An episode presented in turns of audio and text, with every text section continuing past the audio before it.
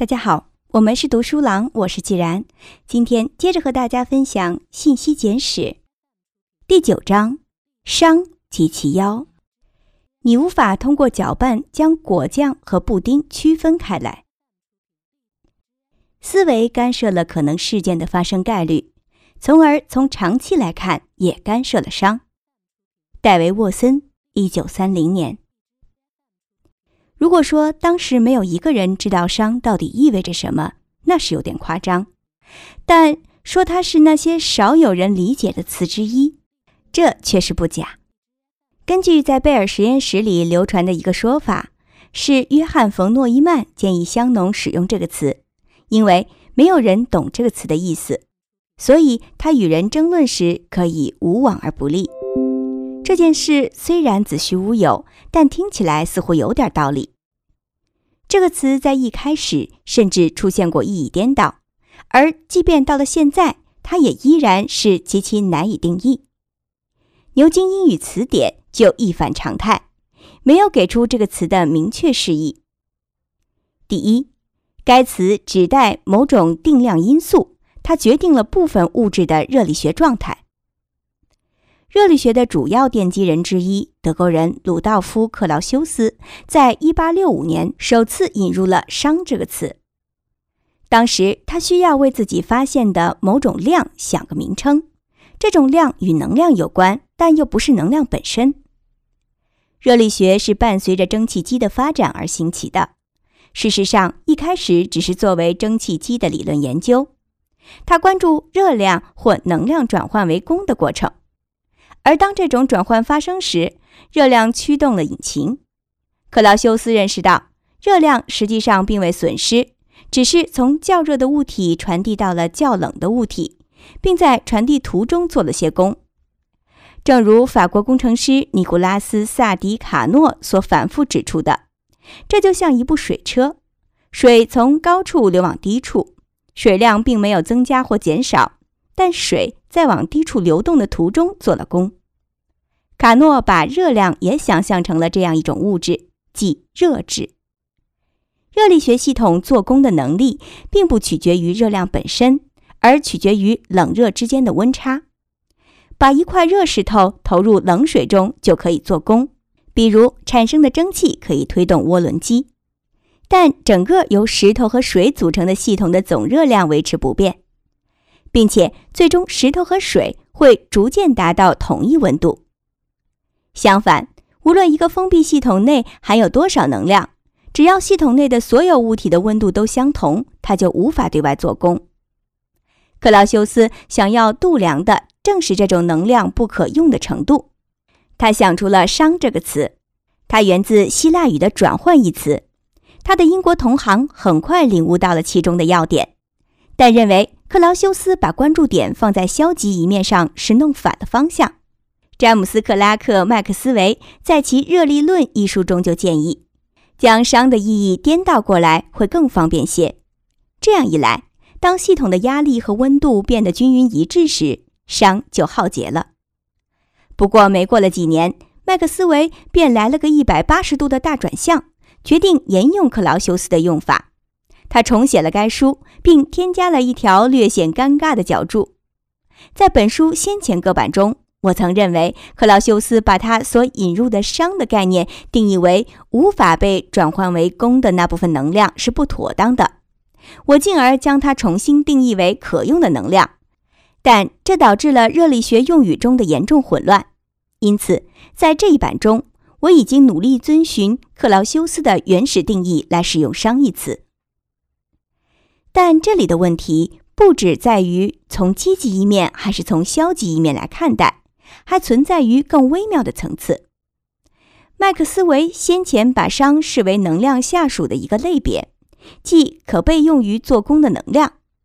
但现在经过重新考虑后，他意识到热力学需要的是一个全新的量度，因此熵不是能量的一种，也不是能量的数量。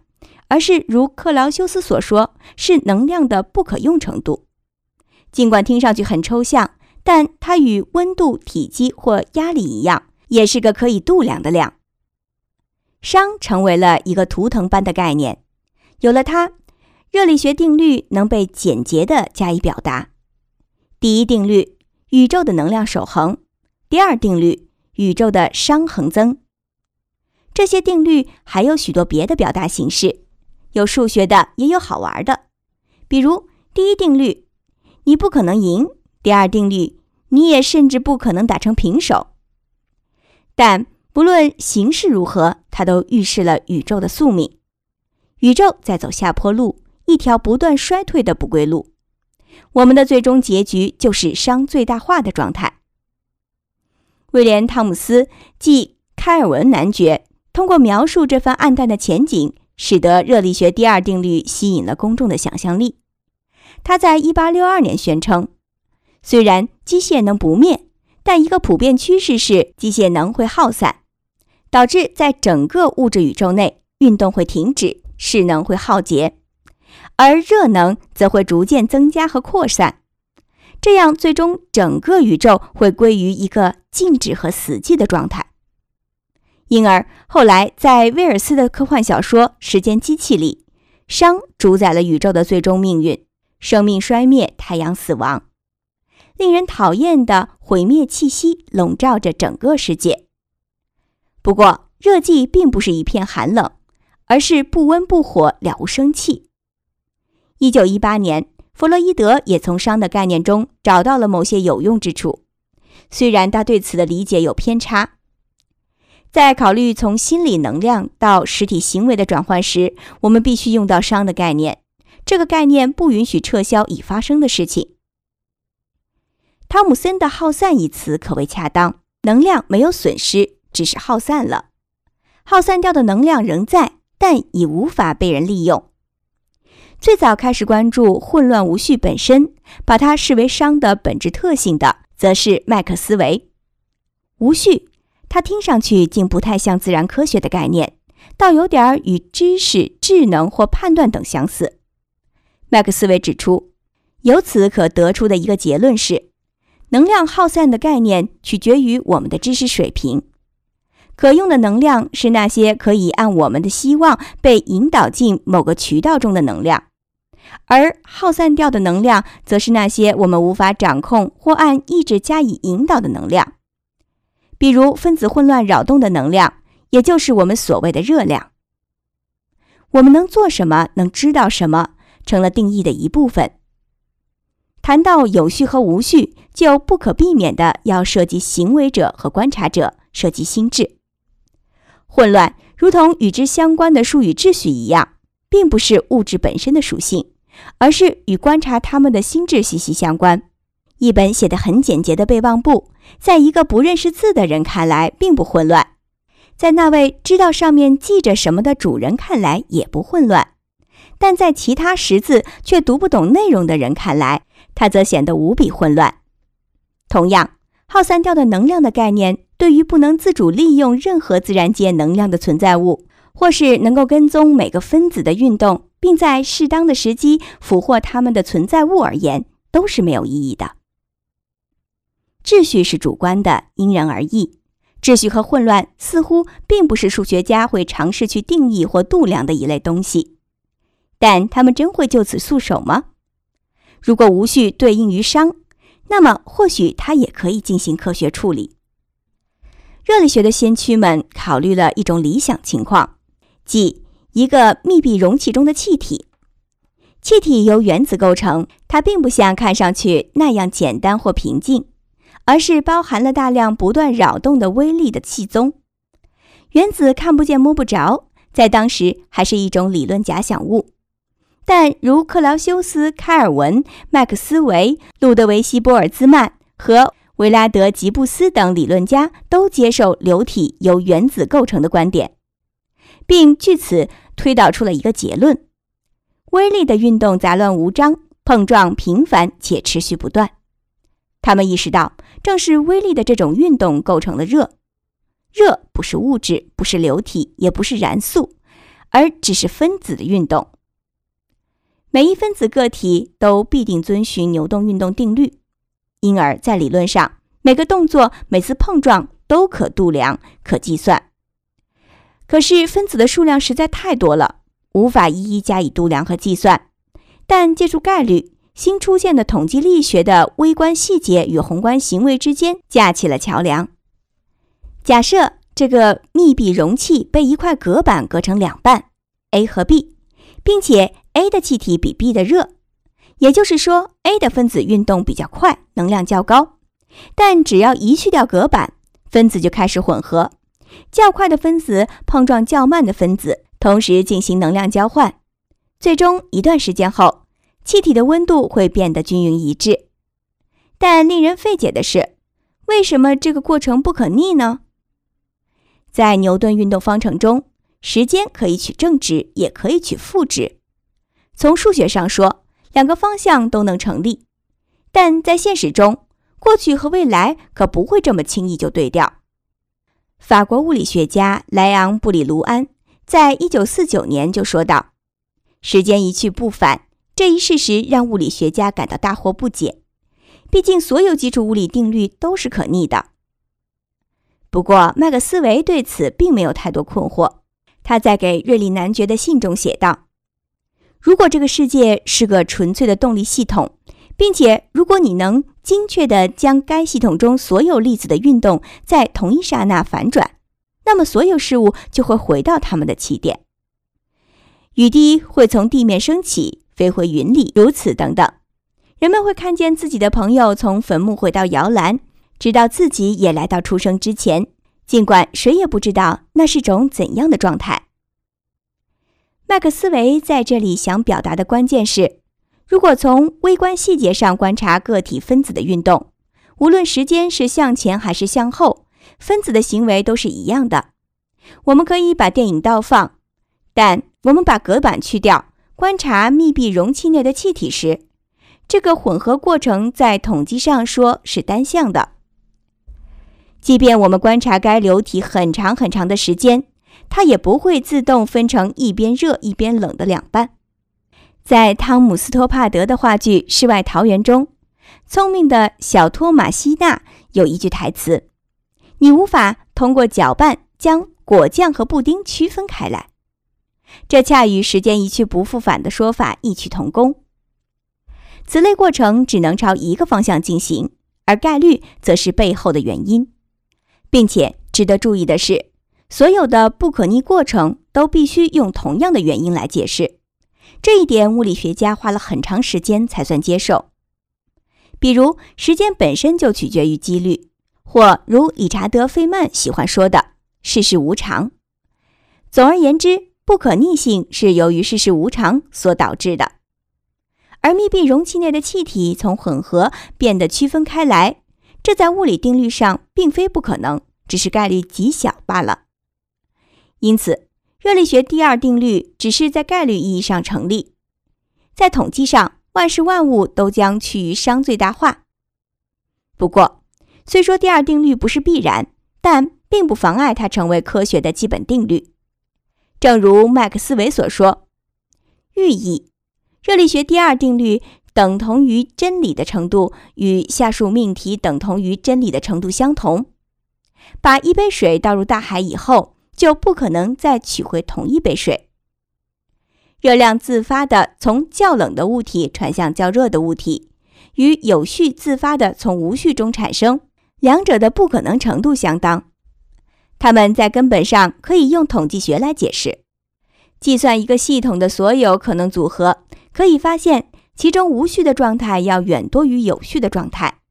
在大多数组合或状态中，分子全乱作一团；只有在极少数状态中，分子是整齐有序的。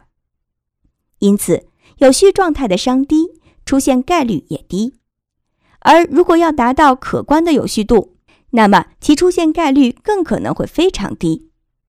图灵曾开玩笑地提出过一个数值 n，其定义为一支粉笔从房间一头扔到另一头，并在黑板上写下一行莎士比亚诗句的几率。最终，物理学家开始用微观状态和宏观状态来讨论熵。一个宏观状态可以是所有气体集中在密闭容器的上半部。而与之对应的微观状态，则是全部粒子的位置和速度的所有可能组合。这样一来，熵就成了概率在物理学上的等价物。某一给定宏观状态的商，就是它所对应的微观状态数目的对数。因此，热力学第二定律揭示的是宇宙从可能性较小，也就是有序的宏观状态，演化为可能性较大的，也就是无序的宏观状态的趋势。不过，将如此重要的物理现象归结为仅仅是由于概率，这不免仍然让人困惑。说物理学完全允许混合气体自发地分成冷热两边，而这之所以不会出现，只是由于几率和统计学。这种说法真的正确吗？对于这个难题，麦克斯韦提出了一个思想实验加以说明。设想一个有限的存在物，它控制着分隔密闭容器的隔板上的一个微孔，它能够看清飞来的分子，能够判断它们的运动速度快慢。并能够选择是否让它们通过。这么一来，它改变了原来的几率。通过筛选较快的分子和较慢的分子，它可以使 A 更热而 B 更冷，并且这样做时无需做功，只需一个眼明手快的存在物发挥其智能即可。这个存在物不遵从普通概率，通常的情况是不同事物会彼此混合。但是要将它们筛选出来，就需要信息。汤姆森很喜欢这个设想，并把这个想象出来的存在物称之为“妖”。麦克斯韦的智能妖、麦克斯韦的筛选妖，以及随后简单的麦克斯韦妖，在大不列颠皇家协会的一次晚间讲演上，汤姆森生动地描述了这个小家伙。它与一般动物的区别之在于。它体积极微小且身手敏捷。借助两个装有不同颜色液体的试管，它演示了看上去不可逆的扩散过程，并宣称只有那个妖能繁衍这个过程。它能让密闭容器内的半边空气或半根铁棒变得滚烫，而另外一半却是冰冷。能引导一盆水里的水分子的能量，使得水升高至某个高度，同时相应降低水的温度。能筛选食盐溶液或两种气体的混合物内的分子，从而反转正常的扩散过程，使得溶质聚集在一起，而留下其他地方都是水，或使得两种气体分别占据密闭容器的不同区域。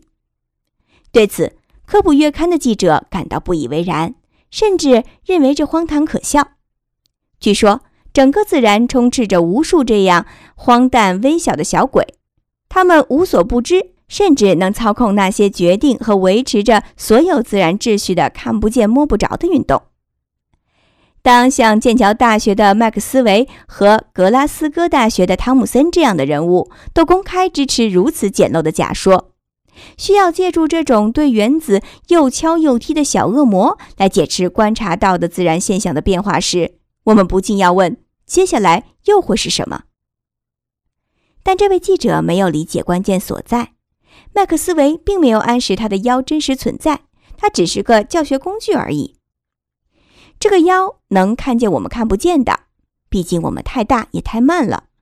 具体来说，它能看见热力学第二定律只是在统计意义上成立，而不是由某种物理原因所决定的。事实上，在分子水平，这条定律就会被随机的违背。而这个妖则是用具有目的性的行为替代了这种随机性，它用信息降低了熵。麦克斯韦从来没有想到他的腰会如此广为流传，如此经久不衰。美国历史学家亨利·亚当斯甚至尝试将熵的概念纳入他的历史理论当中。一九零三年，他在给弟弟布鲁克斯的信中写道：“人如同原子。”而那个掌控着热力学第二定律的麦克斯韦的腰，则应当成为总统。其实，不妨说，这个妖统治的是一道大门，一道从物理世界进入信息世界的大门。这个妖的力量让科学家们十分羡慕，其卡通形象也常出现在物理学期刊中，用来活跃版面。虽然它确实是个想象之物，但原子本身一直以来也被视为是想象出来的。而这个妖竟然能将原子驯服。自然规律看似不可抗拒，但这个妖却可以违背它们。它就像一个盗贼，通过操弄一个个分子来撬锁。法国数学家亨利·庞加莱就写道：“只有如麦克斯韦的妖这样拥有无限敏锐的感官的存在物，才能梳理这团乱麻，并扭转宇宙不可逆的走向。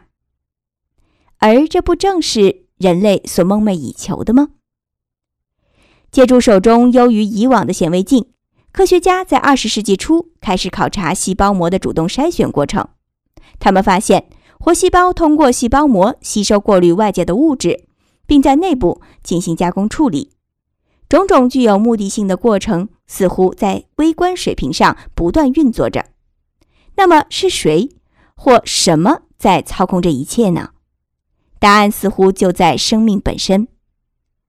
一九一四年，英国生物学家。詹姆斯·约翰斯通强调：“我们不能将魔鬼学引入科学。”他指出，在物理学中，个体分子仍然无法为我们所控制，它的运动及其轨迹缺乏协调，可以说是一片混乱。因此，物理学只考虑统计意义下的平均速度，这就是为什么物理现象不可逆的原因。因而，在后者这门科学中，麦克斯韦妖不存在，那么生命呢？生理学呢？麦克斯通进而提出，地球上的生命作为一个整体，其过程是可逆的。因此，我们必须寻找证据，证明生物体能够控制个体分子原本缺乏协调的运动。一方面，我们人类的大部分努力都用在了引导自然界的力量和能量。使之转到他们原本不会采取的轨道上去，但另一方面，我们却长久以来都没有把原始生物或甚至高等生物的身体组织也视为具有这种引导物理化学过程的能力，这岂不是咄咄怪事？既然生命依旧如此神秘莫测，或许麦克斯韦妖也有可能不只存在于卡通当中。